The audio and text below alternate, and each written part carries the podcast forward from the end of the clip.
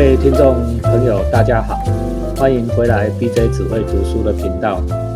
我们在连续几集讲了通俗作品以后，还是要回来带大家哈一起回来讨论稍微有一点严肃的议题了哈。就是说阅读要多元嘛哈，就是说有偶尔动了，偶尔不动了嘛哈。所以我今天又把齐鲁又请回来了哈。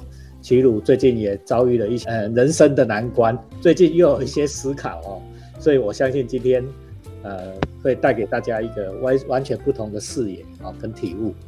好，那齐鲁先跟大家问好。哎，各位听众大家好。那我们今天呢讲什么题目？今天讲讲哈拉瑞那个人类三部曲，那就是讲第一部啦，人类大历史。哦，这这三部曲啊是非常在。在这个叫做科普书里面呢，非常有重要的地位啊，历史然后这叫历史普及书里面非常重要的地位啊。这三本书呢，我的研究生都是要读的。我们今天要先读第一本啊，《人类大历史》。我们先请齐鲁为我们简单介绍一下这三部曲。好，那这三部曲就是三本书啊，就是第一部叫《人类大历史》，第二部叫做《人类大命运》。啊，第三部叫《二十一世纪的二十一堂课》，那这三本书都是同一个作者，叫哈拉瑞。哈瑞是牛津大学的教授，讲历教历史。对。然后《人类大历史》最早是在二零一二年用希伯来文写的，就是哈瑞是以色列人啦，他其实不是那个哦美国人这样。对对。然后因为全球畅销，然后后来就一就是跟着隔几年就出一本这样子。那到第三本《二十一世纪二十一堂课》是在台湾是在二零一八年出版，所以大概隔了五六年之间写了这三本书，这样。对。那这三本书其实可以是有一点点首尾相连，可以视为一套这样子，就是对整个人类的大历史的一个一个整个的回顾跟检讨这样。对，我们一般都把这这叫大历史学派了哈。啊，这三本书其实是人类大历史是讲过去。哦，人类大命运是写现在到近的将来哈，然后二十一世纪的二十一堂课哦是讲未来了哈，二十一世纪嘛哈，大概是这样子，稍微这样的分法哈，这超畅销的啦哈，我记得哈，我在二零一二年第一次拿到这个人类大历史的时候哦，大为惊艳哦，那时候读了好几次哦，还还推荐给研究生读，在课堂上也有讨论哦。因为它的确开启了一个完全不同的视野。这本书全球畅销了，而且假如去 Google 一下的话，就发现很多名人推荐，包括什么比尔盖茨啊，比尔盖茨写报纸特别推荐投书这样。然后马克佐伯跟诶佐克伯就是脸书的那个头头跟书的老板盖茨，对他都把这本书列为他们的那个人类大历史这本书列为他的年度推荐书单，因为他们都会有年度推荐书单嘛。对。最佳十本书之类，那奥巴马，然后上电视也上电视推荐，看这些人都是在我们心目中都是世界之王啊，就是全球的政经领袖，都在推荐这本书。那网络上也很多名人写读书心得，对，大家都觉得觉得说这个哈拉瑞很有启发性这样。但是我仔细去看他们的论点，事实上他们同时都会讲说，哎，其实他们也不认同哈拉瑞的某些的观点这样子。对，那我觉得说这就是这本书最有趣的地方，就是它包含了很大的很大的东西，而且很多人都很佩服。但是，但是其实每个人根据自己的立场跟想法，又会找出一些不同的观点。这样，可能一本书同一个一百个人就会有两百种批评之类的。齐鲁讲的很好哈，这这里面讲了两个点了哈，这本书哈是。几乎世界的名人啊，齐鲁的讲法是世界之王，这个是很准确的哦。你看啊，Bill Gates 对不对哈？这等等于是我们以前的全球首富，哎，这几年他又回来全球首富哦，好几次哦。马克·佐克伯哦，也就是脸书的祖克伯了哈，老脸书的老板。我常常讲啊，如果要让我选一国，我是世界主义者，我要选一国，我只选脸脸书国，我选 Google 国。这些呢，世界上的领袖，这才是世界真正的领袖，是这些人哦，还有奥巴马，对不对？哈，真正的世界领袖都推荐大家要读这本书，可见这本书的重要性。但是齐鲁也讲得很好，就是说一本书哈，我们在这一个频道里面也也常常跟各位讲，就是说不是哎呀，你中文系的才能读中文的小说了哈，并不是这样子，然后哲学系才能读哲学书不一样。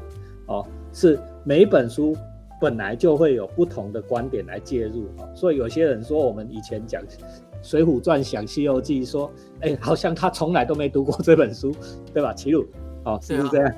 对对对，观点不同，对他观点不同，其实就会是不一样的。读书要读到这个，哎，读到这个层次，你才会觉得有趣啊。所以我们今天继续为大家推荐这本书。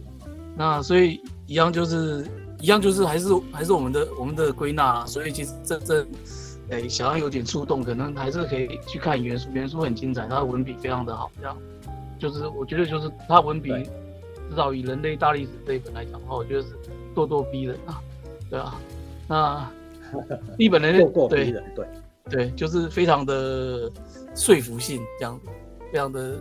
我觉得就是我的行动就是咄咄逼人，那大家自己看就知道了。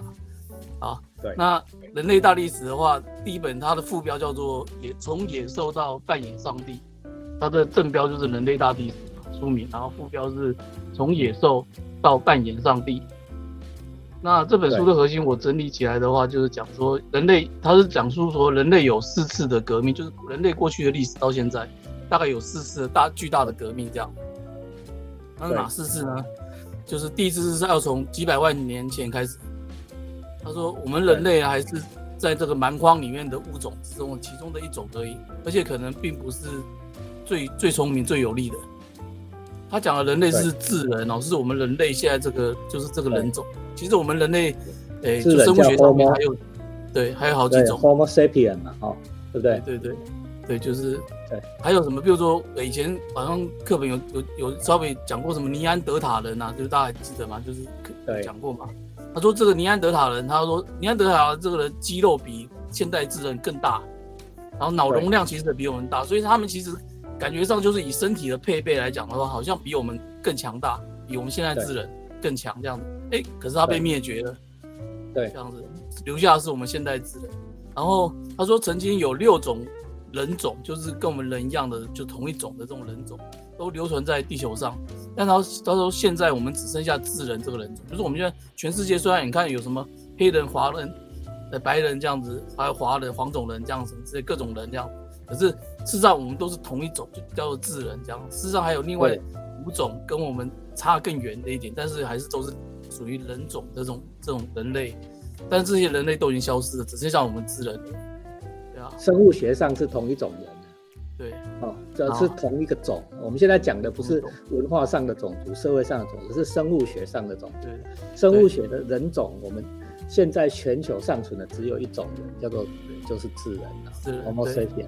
哦，虽然肤色不一样，外面外表看起来不一样，对不对哈？但是其实都是同一种。诶，我记得哈。生生物学上的同一种是有标准定义的，怎么样叫做同一种？就是可以互相通婚，就是可以可以生小孩，就是同一种嘛，生得出小孩，互相交配，生可以生小孩就是对，可以生得出小孩哦，不是可以互相交配哦，是可以生得出小孩的，才是。然后小孩还可以再生的，比如说骡跟马跟驴好像就可以生骡嘛，可是骡不能再生，这样就不算。这样。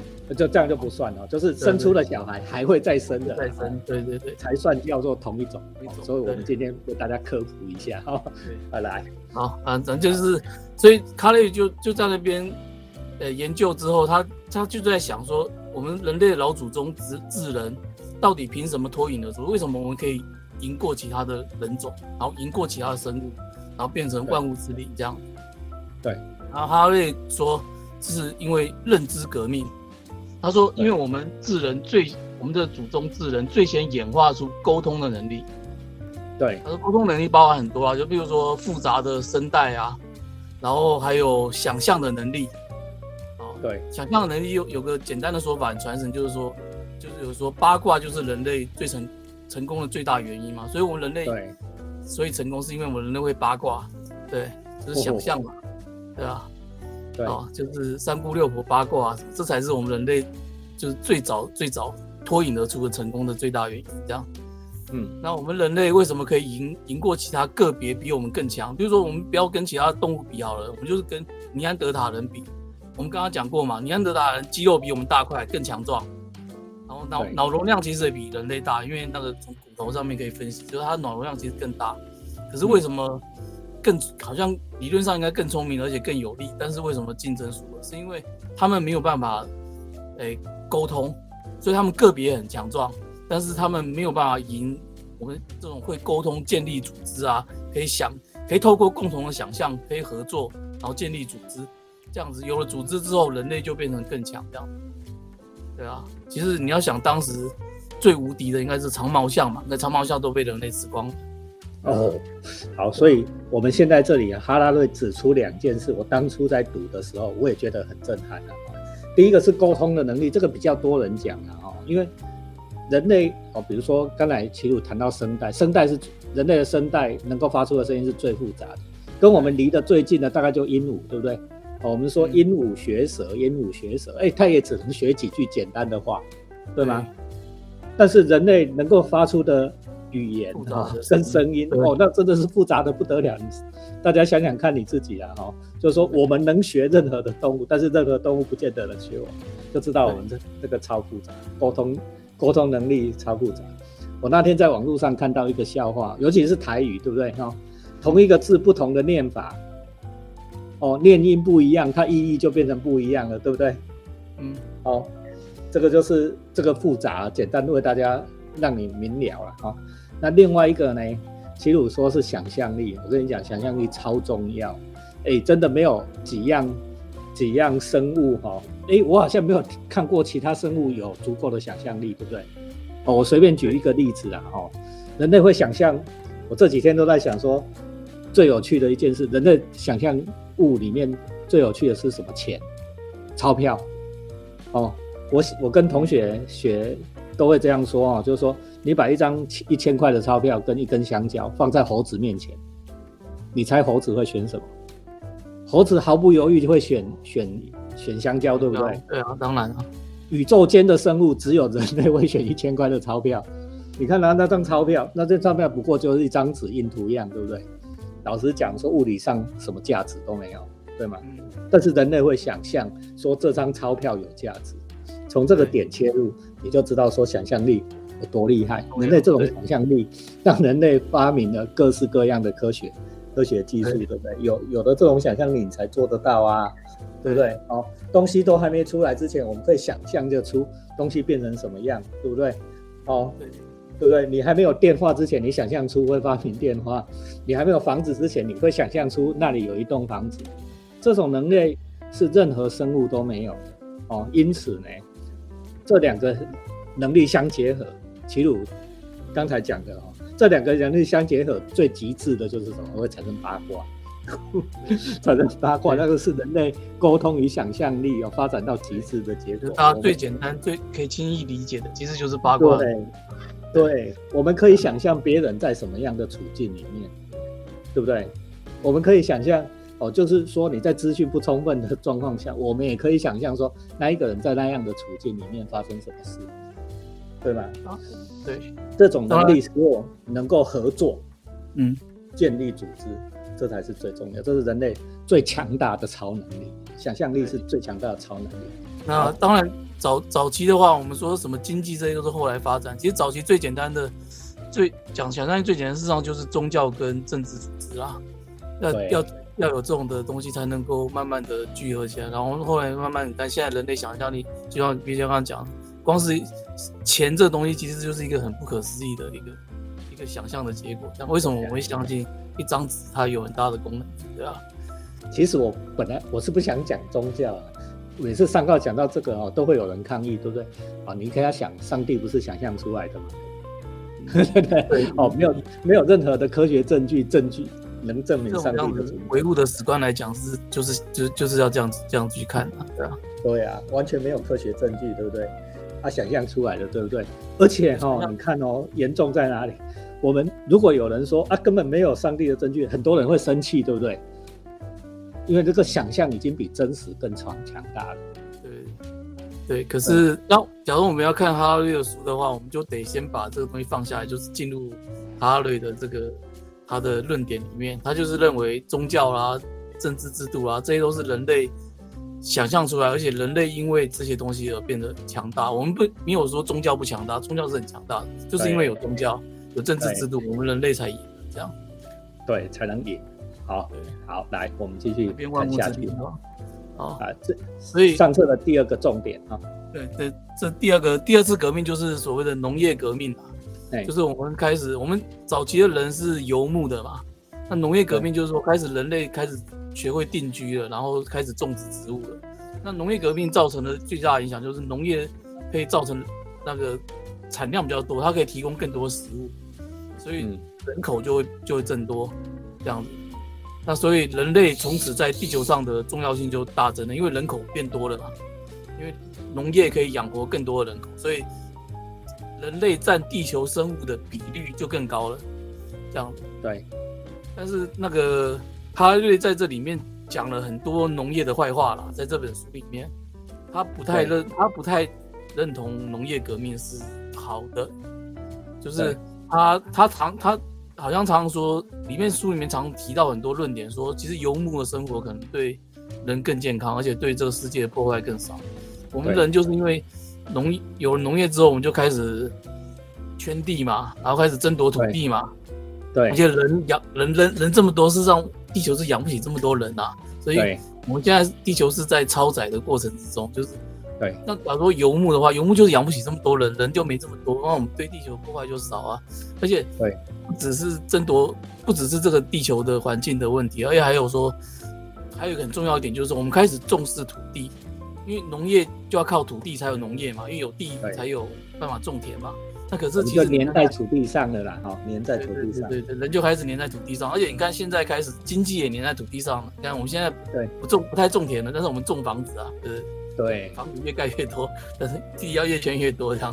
就是我们人就一路的往那个掠夺的路上就无止境的奔去，这样就对。土地的不断的掠掠夺自然资源对啊，这个讲不完呢，讲就生气了好不好？好哦我们我每次谈到这个就生气，所以我们不要再讲了。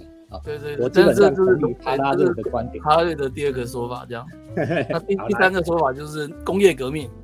哎，啊，工业革命就不用提了，就是反正大家课本上都教了嘛，就是我们对这几年这一两百年工业革命对我们人类有多大的变化，这个不用讲，我们就是活在这里面啊，对吧啊。然后他说第四个革命是生物科技的革命，这个比较少人提，就是他开始提吧，还是对他看的什么一些书，可能反正就是我第一次知道是就是把这个论点搬上来是他讲的啦，就是生物科技的革命。对，就是那生物科科技可能简单讲，就是说，譬如说，就其实现在大家也慢慢在讨论啦，就是譬如说，呃，什么基因改造啊，然后对就制药啊，或什么，这些都是生物革命。他说生物革命会会带人带给人更大的一个冲击。这这这后面后面后面后面他他又还会讲很多这方面的东西啊。那今天就稍微讲说，反正我们都大概知道说，他认为第四次的大革命就是生物科技的革命这样。没错，生物大革命啊，哈、我们讲一个简单的，我们最近不是都在疫情困扰，对不对哈、如果没有生物科技的革命，疫苗什么都是不可能的。哦，你给他想哦，生物没有生物科技的革命啊，疫连疫苗都没有。以前人类应对这一种大瘟疫、大流行，只有一种方法、啊，哦，对不对？就是让它感染够多的人，死够多的人了以后，群体就自然免疫，只有这种方法，对不对？但是我们现在呢，能够透过基因改造的技术，哦，最最近大家也都去打了 mRNA，对不对？那个就基因改造啊。哦，有一些人说基因改造很差啊，那个就基因改造啊，哦，对不对？嗯如果没有基因的那一对。对，你看这一次的疫情，我们要多死多少人哦，对吧？哦，不是十倍百倍哦哦，加西朗对不对？哦，好，对，所以说这本本书大概第一本书，其实它大概就是用这样子的一个四个革命的的这个角度去去回顾我们人类的过去的一个大的历史，就从几百万年前到现在来讲啊。那那那这里面呢，其实主要是讲说，你想说四次革命代表的是什么意义？然后其实是在讲说，到底他事实上在探问一个比较深层的问题，就是我们人到底是什么啦？对啊，但是其实这本书其实我还好，因为我我我我一直是学生物出来的啊，所以我对于一些这种就是生物学里面对于人的批判或对于人的诶观点，我其实已经接受了很多年，所以我看他这些书倒是觉得看得理所当然了。但是我身边有一些朋友看过之后，他其实觉得很不舒服。对他为什么不不舒服？是因为卡瑞其实他的很多优为的论点，事实上在一直在刺伤人的自尊。嗯，就是说他一直在打打击，告诉你说人人，我们以为我们人是多么尊贵，我们人的尊严是什么样子，他一直在在批判这样，比如说，对，他前面讲，比如说在在在那个最早的沟通革命的时候，他讲说我们祖先智人，他不止把长毛象吃光，当时最强最无敌的长毛象也吃光了，长毛象据说就真的是被人类吃掉光了，因为它无敌啊，对啊，对，然后。它肉又很多，这样，所以 对，那所以就是人类猎捕的对象，然后到到到到这样被被人类灭绝这样，然后他说，他甚至觉得说尼安德塔人搞不好也是被人类吃掉的，对啊，就斗输了嘛，对啊，我觉得，所以人类灭绝是黑暗森林法则，我们之前讲三体也讲过嘛，对，大家都在黑暗里猎猎人这样，然后他说进入农业时代的时候是人类称霸地球的一个巨大的转变这样子，对，可是。他呢又又又告诉我们说，其实农业革命不好啊，看农业革命造造成了这么多的破坏，对啊，我们人类就从此往那种掠夺土地的方向一路而去，就回不了头了，对啊。他说，哎，他说工业革命之后呢，我们人类更强大了，我们可以操纵的东西更多了，不只是土地了，我们可以操控上天下海了。那那那可是呢，我们人类的生活过得有比较幸福吗？这样子不知道。那 到最后的生物科技，生物科技它讲的事实上是说，人类已经开始快要变成神了，因为我们可以操控生命了。对，从圣经的角度，我们不是讲说，神最厉害的做做了一件最厉害的事情是什么？然后创造了人嘛，创造了生命嘛。所以我们人好像也在快要能够创造、改变我们、改变生命、改变我们人、改变我们的基因，或者说甚至创造 AI 啊，现在最流行的嘛，AI 一并人工智慧。对呀。就人类已经开始在创造新的物种了，对吧？对。那那我们人已经快变成神了，所以说我们越来越强了。可是，可是，可是我们也也都很清楚，我们活在这个时代，我们享受了工业革命、生物科技的成果。可是我们同时也面临着很多的问题，就是我们人这样子好像一路进步，我们说是进步啦，一路的进步是真的好的，是真的是好的嘛？这样，这是哈拉瑞隐约在那边提提醒我们读者对。神是什么？我们回过头来质疑这个问题：神是什么？神，我们刚才讲过是人类的想象物，对不对？哦，所以如果从这个观点来，是人创造了神，对不对？好，那神的概念最主要的概念是什么？神创造人，对吗？神能创造万物，最重要是神创造人，对不对？所以当人也拥有了创造人的能力的时候，人就跟神一样了哦。能能够创造万物，能创造人的时候，人就跟神一样了，不是吗？因为人神的概念主要核心就是这件事，对不对？那我跟大家科普一下，人能不能创造人这件事早就发生了。齐鲁是学学生物的，对不对？复制人啊，用基因创造创造一个新人新的人出来，这个现在一点都不困难，这个搞不好十年前就能做的，对不对？只不过人透过法律胚胎什么，反正看你在哪个层次创造了。对啊，这人透过法令啊，透过规则啊，让让你不能去做而已嘛，对不对哈？那技术上是完全早就有了，对吧？对。哎，从我们刚才的这个逻辑里面，我们你可以听得出来说，其实阿赖威讲的，哎，大概也没什么错了，哦，对不对？我最近看他的新闻，甚至甚至已经可以开始培养大脑了，多可怕！怎么从青蛙的来培养，从而且是跟机器在一起结合机器，对呀，在机器的上面培就是长出脑神经什么之类，就是对呀，类似脑的的的东西这样，对呀，对呀，没有什么不行嘛，对不对？好，没有什么不行，挺可怕的，对啊，哎，哎，太厉害了，好，所以我们这一集也差不多了哈，我们做一个结语，就是人类大历史的。哦，人类大历人类三部曲的第一本啊，人类大历史，齐鲁你觉得呢？我觉得就是至少我我我看到的心得，就是说，好像他会告诉我们说，人好像已经快要变成神了，就是我们快要无所不能了。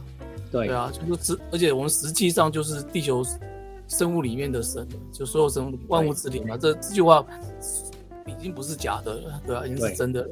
那这个这个结论看起来很伟大，就是我们已经是神了，人类已经变成神，所以他书的标题就是讲嘛，哎，标题从野兽到半从野兽到到变，对对对，所以我们他意思就是说，结论上就是我们已经是神了。